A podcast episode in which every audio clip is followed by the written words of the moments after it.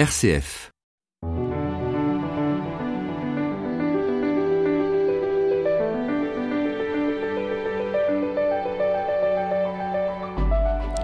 Il est des passages fondateurs dans l'Évangile et l'épisode raconté par Matthieu ce dimanche fait partie des moments clés de la vie d'un disciple. Alors que Jésus se trouve en territoire étranger, il se met à sonder son entourage au sujet de ce que les foules disent de lui. La rumeur et les on-dit ne l'intéressent guère, ce qu'il désire, c'est donner la possibilité à ceux qui le suivent de près de s'interroger personnellement et de se positionner. Pour toi, qui suis-je? Cette question à laquelle Pierre va répondre est une question adressée à chacun d'entre nous. Elle signe la délicatesse de Jésus qui n'impose pas sa messianité mais qui interroge nos propres attentes. Pour commenter cet évangile, je reçois Jean-Marie Plou. Bonjour. Bonjour. Vous êtes prêtre de la Mission de France et vous signez chez Bayard un livre intitulé L'Évangile au-delà des, mal- des malentendus. Nous écoutons la parole chez Matthieu, chapitre 16, versets 13 à 20. Jésus était venu dans la région de Césarée de Philippe, et il demandait à ses disciples, Le Fils de l'homme, qui est-il, d'après ce que disent les hommes? Ils répondirent, Pour les uns, il est Jean-Baptiste, pour d'autres, Élie, pour d'autres encore, Jérémie ou l'un des prophètes. Jésus leur dit, Et vous, que dites-vous? Pour vous, qui suis-je? Prenant la parole, Simon déclara, Tu es le Messie, le Fils du Dieu vivant. Prenant la parole à son tour, Jésus lui déclara, Heureux es-tu, Simon, fils de Jonas. Ce n'est pas la chair et le sang qui t'ont révélé cela, mais mon Père qui est aux cieux.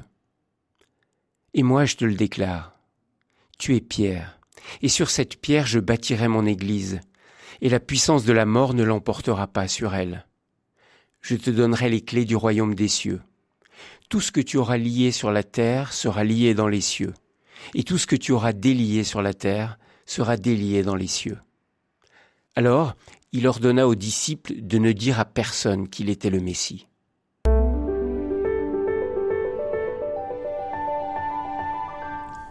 Jean-Marie Plou, au cœur de cet évangile, il y a une question. Qui suis-je? L'identité de Jésus, euh, c'est fondamental là, à ce moment de l'évangile de Matthieu. C'est c'est tout le cœur de, de ce texte. Je pense que les évangiles n'ont été écrits que pour répondre à cette question. Qui est Jésus? Qui est Jésus? Quelle est son identité? Et c'est une question non seulement que les auditeurs doivent se poser, mais c'est certainement une, Jésus, une question que Jésus lui-même s'est posée. Il ne savait pas forcément directement qu'il était le Messie? Tous les mots Messie, Fils de l'homme, Fils de Dieu, Fils de David, Maître, Prophète, Seigneur, sont tous dans l'Évangile des termes qui sont sujets de malentendus ou du moins de questions, questionnements, en tout cas qui n'ont rien de clair. D'ailleurs, à l'époque de Jésus, on attendait un Messie qui n'avait pas forcément l'identité d'un homme ordinaire venant de Nazareth. euh, Alors, les attentes des, des Juifs du temps de Jésus étaient très très très différentes les unes des autres. Un certain nombre attendaient un prophète. D'ailleurs, ils disaient le prophète. D'autres attendaient le sauveur, un sauveur, un messie. Un messie, c'est-à-dire le Christ, c'est-à-dire en fait le roi de la descendance de David, ou un, qui allait Et- restaurer le grand Israël. qui allait d'abord libérer Israël de l'oppression romaine, le libérer aussi de la pression de la culture grecque qui pesait sur Israël depuis trois siècles. Mais ensuite, selon les différents groupes ou différents courants d'interprétation du judaïsme, les attentes euh, ont varié d'un groupe à l'autre. Celle du, du Christ ou du Messie, c'est le même mot en hébreu et en grec, Ça veut dire le oin loin, c'est Mm. ça. Oui, qui a reçu l'onction. Alors l'onction, elle était donnée au roi, au prêtre et au prophète. Donc euh, quand on parle de loin, on ne sait déjà pas si on parle de l'un ou de l'autre. Et quand euh, au baptême de Jésus, puisqu'en fait la scène du baptême est celle qui ouvre tous les évangiles, qui est relatée d'ailleurs avec des différences d'un évangile à l'autre, on entend la parole, tu es mon fils, le fils bien-aimé, celui en qui j'ai mis toute ma joie, Mais il n'est pas dit tu es le Messie. tout le problème, justement, c'est de savoir qu'est-ce qu'il faut comprendre sous ces mots-là. Fils de Dieu, Christ, qu'est-ce que ça veut dire? Et ça implique quoi de la part de Jésus, pour lui-même d'ailleurs, et qu'est-ce que ça implique pour ceux qui écoutent sa parole? Et on s'aperçoit, quand on prend les évangiles et quand on arrive au bout, que tout le monde est déçu. D'ailleurs, quand Jésus meurt sur la croix, tout le monde l'a abandonné. Car on ne s'imaginait pas un Messie finir comme ça. Ni un Messie, ni un Fils de Dieu, ni le Fils de l'homme, ni le Maître, rien. Alors le texte ici aujourd'hui, lui, il est centré sur le Christ. Relisons avec vous ce passage. Jésus était venu dans la région de Césarée de Philippe. Cette région, euh, c'est en territoire païen? Complètement. C'est à peu près 40 km au nord de la Galilée, euh, au bas du, du mont Hermon, en territoire païen. Alors ce qui est intéressant, j'ai lu ça, c'est que l'archéologie nous dit qu'à cet endroit même, Césarée de Philippe, il y avait un culte païen au dieu Pan. Oui. Et c'est à cet endroit même que Matthieu choisit de poser la question de la divinité de Jésus. Oui. Alors c'est intéressant parce que justement, là, on, on a un point crucial. En territoire païen, au fond, est-il le Messie ou pas? Et cette question est posée d'abord euh, aux disciples, mais pas directement. C'est-à-dire, la foule, dites-moi ce qu'elle pense de moi. Oui. Il est suivi par les foules. La foule veut le faire roi. Oui, la foule veut le faire roi. La foule dit, va dire quand il rentrera à Jérusalem, Hosanna, au fils de David, etc., etc. Comment vous l'interprétez, ça? On peut l'interpréter d'une façon, j'allais dire, pédagogique, pour amener les disciples, justement, à prendre position par rapport à ce que les gens disent. Et vous, dire, c'est ce qu'il va dire ensuite, et vous, que dites-vous? On peut l'interpréter, c'est plus délicat peut-être, comme un questionnement de Jésus qui continue à chercher son identité profonde. Il faut dire, il faut rappeler, Jean-Marie Plou, que quelques versets auparavant, Jésus est allé en terre païenne, là encore, et il a rencontré une cananéenne qui lui a demandé de guérir sa fille. Et il a dit au début, je été envoyé qu'aux brebis d'Israël. Et puis, devant la foi de cette personne-là, eh ben, il a guéri sa, sa fille. Et là, on pense que Jésus a compris quelque chose de sa mission qui dépassait la simple, euh, la simple prédication euh, aux Juifs. Oui, je vous rejoins tout à fait là-dessus, effectivement. Euh, Lui-même a évolué. Oui, c'est ça. Ah, mais ça, c'est tout à fait fondamental si on veut comprendre l'évangile et, et, la personne de Jésus. C'est-à-dire que Jésus est un homme de foi, un juif, qui euh, a fait une expérience spirituelle certainement très singulière, très étonnante et sans doute unique au moment de son baptême, mais qui ensuite prend la route. Et c'est en, en faisant la route, en rencontrant les gens, en les écoutant, en priant, beaucoup, que lui-même va comprendre sur quel chemin il est engagé et quelle est la vocation à laquelle il est appelé, et à son identité profonde. Ça se joue dans son humanité. Trop souvent, parce que comme nous reconnaissons en lui le visage de Dieu tourné vers l'homme, la présence de Dieu à l'homme, on projette nos idées que nous avons de Dieu sur lui-même en disant, ben non, évidemment, puisqu'il est fils de Dieu, il est évident que c'est clair pour lui, etc., etc. Qu'il savait à l'avance. Il savait tout à l'avance, etc. Mais en fait, c'est tellement faux, d'ailleurs, que dans l'évangile de Matthieu, le baptême est suivi par ce qu'on appelle les tentations. Elles commencent toutes par situer le Fils de Dieu. Et c'est une mise à l'épreuve justement de son identité. C'est ça, ouais. et, et, du contenu de ce que veut dire être Fils de Dieu. Parce que ce, ce que Jésus va vivre et ce qui va faire partie de la, de la révélation, ce sera même la révélation, c'est que le Fils de Dieu est serviteur.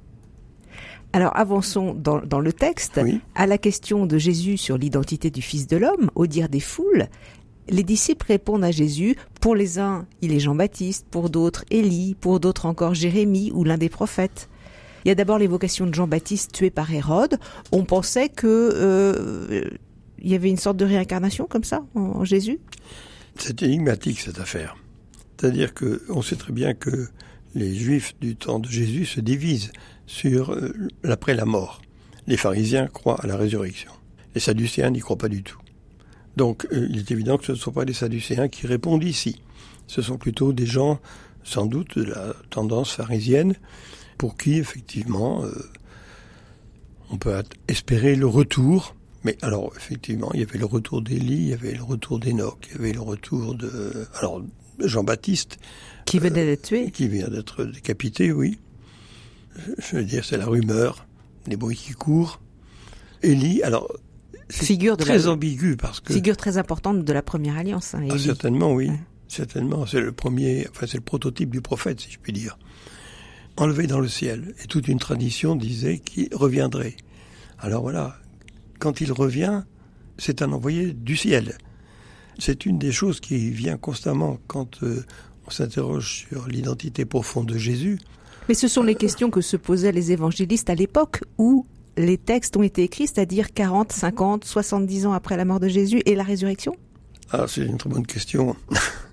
bon, si on prend les choses dans la chronologie, le premier à avoir écrit, c'est Paul.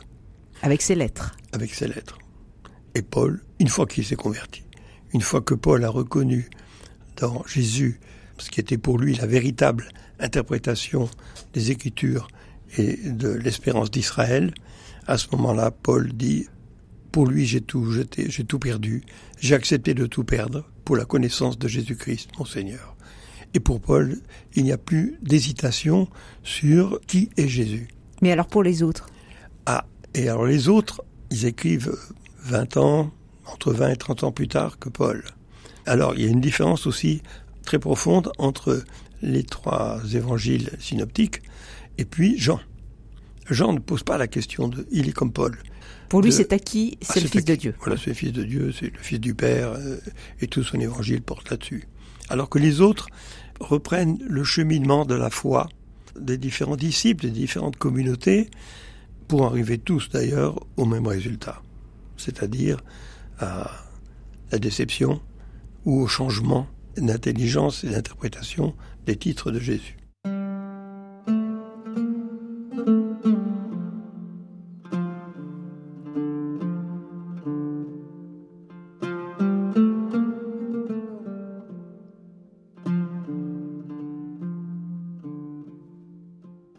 Enfin une bonne nouvelle, Béatrice Soltner.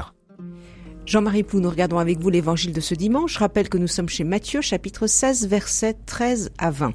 Jésus est en train de questionner les disciples au sujet de son identité. Qu'est-ce qu'on dit euh, finalement dans la foule à mon sujet? Et puis dans un second temps, il va s'adresser directement à eux. Et vous, que dites-vous pour vous? Qui suis-je? Cette fois-ci, les plus proches, hein, ses amis, sont euh, invités à oser une parole, à dire je devant un tu. Oui, tu es le Christ. Dit Pierre. Le Fils de Dieu vivant, dit Pierre. Pierre se jette à l'eau, il pose un acte de foi là. Qu'est-ce que vous diriez sur sa réponse? C'est la réponse d'un homme qui a tout quitté pour suivre Jésus, dans l'espérance certainement que Jésus serait le libérateur d'Israël. Donc je pense que quand Pierre répond ça, pour lui, c'est justement le Christ entre guillemets, politique. Celui qui va prendre la tête de la rébellion ou de la révolution, je ne sais pas ce qu'il faut dire, contre la présence euh, païenne, la domination païenne des Romains. Donc en arrière-fond, il a ça. Il a ça dans sa tête. La preuve d'ailleurs, c'est qu'à la fin de notre texte, Jésus commande sévèrement aux disciples de ne dire à personne qui il était. Et tout de suite après, il va leur annoncer que il doit souffrir. Il va souffrir. Et mourir. Et mourir. Et à ce moment-là, que fait Pierre? Pierre lui dit Ah, que cela ne t'arrive jamais, c'est impossible. Voilà. Et Jésus lui dit Marche derrière moi, retire-toi, Satan. Tes pensées ne sont pas celles de Dieu, mais celles des hommes. Ce que vous voulez dire, Jean-Marie Plou, c'est que dans cet épisode-là, il y a déjà chez Pierre une mécompréhension au fond de qui est vraiment Jésus. Il a dans la tête un Messie guerrier, puissant, qui ne peut pas perdre. Voilà, c'est ça. Et pourtant, Jésus lui dit Heureux es-tu, Simon, fils de Jonas Ce n'est pas la chair et le sang qui t'ont révélé cela, mais mon Père qui est aux cieux. Alors, toute cette, euh, toutes ces, ces, versets, du verset 17 au verset 19, sont des versets qui sont propres à Matthieu. Ils ne sont pas dans les autres, dans les autres évangiles. Donc, ce sont des, des, versets, là aussi, orientés vers la communauté propre de Matthieu. Qui était constituée de, de juifs, hein, oui. principalement. Pourquoi est-ce que Matthieu introduit ces versets ici? Là encore, c'est très difficile à dire parce que euh, on ne connaît pas les, problèmes de la communauté de Matthieu. Mais en tout cas, on voit bien qu'ici, il s'agit d'assurer l'autorité de Pierre, la primauté de Pierre, je dirais, dans l'ordre de la révélation et dans l'ordre de de la fondation de l'Église. Si Matthieu insiste dans sa communauté sur cet aspect-là, alors que Marc n'en a rien dit, ni Luc, on doit bien imaginer que dans cette communauté, il y a une question qui se pose à ce sujet. Une question de d'autorité, de présidence, hein, de l'ecclésia, de l'Église. oui, si vous voulez. Et comme euh, à Jérusalem, la communauté euh, chrétienne est dirigée par Jacques, on peut très bien supposer que il y a un certain nombre de gens euh, dans la communauté de Matthieu qui sont plutôt pour Jacques plutôt que pour Pierre. Mais là, euh, je, je, je fantasme, je dirais d'une certaine manière. J'extrapole parce que ce n'est pas dans le texte. Mais enfin, si on cherche une explication, pourquoi le dit-il ici et à ce moment-là, c'est vraisemblable qu'il y a une question qui porte sur l'autorité de Pierre.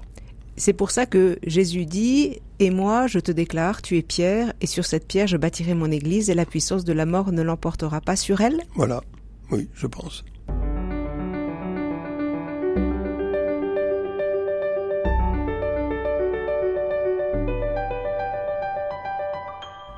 Jésus continue à s'adresser à Pierre, dans l'évangile de Matthieu toujours Je te donnerai les clés du royaume des cieux. Tout ce que tu auras lié sur la terre sera lié dans les cieux. Tout ce que tu auras délié sur la terre sera délié dans les cieux. Comment entendre cette parole? Mon interprétation de ce texte, qui revient souvent, cette parole de Jésus, lié, délié, etc., dans la tradition juive, c'est euh, interdire et permettre. Moi, je pense que c'est beaucoup plus large que ça. Au fond, comment est-ce qu'on se construit nous-mêmes? Qu'est-ce qui fait une personne humaine? Ce sont ses relations. Ce qui le lie, justement. Ceux avec qui nous acceptons de nous lier, ou bien ce pourquoi nous acceptons de nous lier nous-mêmes. Les uns aux autres. Oui, les uns aux autres, ou de nous limiter pour un certain nombre de choses, pour faire des choix, etc. etc. Et puis, il y a délier. Délier, ben, ça c'est le thème du- de la servitude. Ce que nous délions qui va nous libérer. Donc, les deux ne s'opposent pas. Il ne s'agit pas de ou lier ou délier. Il s'agit de lier là où il faut et de délier là où il faut. Ça, c'est la chair humaine Mais par exemple, les relations que nous lions avec d'autres qui nous construisent. Bon, l'amour conjugal, l'amour des enfants, l'amour des amis, le partenariat, etc., etc. Voilà des choses qui nous lient des faits et donc qui nous limitent, mais qui sont notre force. C'est les conditions de la fécondité. Ça. Voilà, ça c'est la chair qui se construit. Et quand on parlera de la résurrection de la chair, c'est justement ça qui sera retenu, maintenu, transfiguré, pour reprendre le texte de la transfiguration qui va suivre d'ailleurs dans l'Évangile. Par contre, ce que nous délions, ce que nous libérons, une servitude, alors ça peut être toutes sortes de choses. euh, euh, ça peut être, euh, je ne sais pas moi, le mensonge, ça peut être un rapport à l'argent, à la puissance, enfin tout un tas de choses qui nous entravent, qui, brisent notre liberté, notre initiative, notre créativité. Toutes ces choses-là aussi, elles, construisent la chair, mais à l'envers, si je veux dire. Voilà. Donc pour moi, quand on parle de la chair dans les évangiles, justement, et quand on parlera de la résurrection de la chair, il s'agit de la personne. La personne qui s'est construite par ce qu'elle a lié et par ce qui, euh, en elle, a été délié, libéré. C'est vrai pour elle et c'est vrai pour les autres. C'est l'homme ajusté à sa condition de fils de Dieu. Adoptif, mais fils de Dieu. C'est ça ce que les pères de l'Église appelaient la divinisation ou la déification de l'homme. Mais on pourrait dire la transfiguration de l'humanité, puisqu'en fait c'est le texte qui va suivre immédiatement après ce- celui-ci. lisons la finale, Jean-Marie Plou, de cet évangile. Alors Jésus ordonna aux disciples de ne rien dire à personne, de ne pas dire qu'il était le Messie. Pourquoi cet ordre de rester silencieux? Bah, je pense que Jésus a très bien compris que les disciples se trompent sur sa personne et sur, son, sur sa mission. Et c'est pour ça qu'il leur dit, taisez-vous. Parce qu'il l'imagine guerrier, il l'imagine surpuissant. Oui, j'imagine qu'il arrivera à Jérusalem et qu'il va prendre le pouvoir.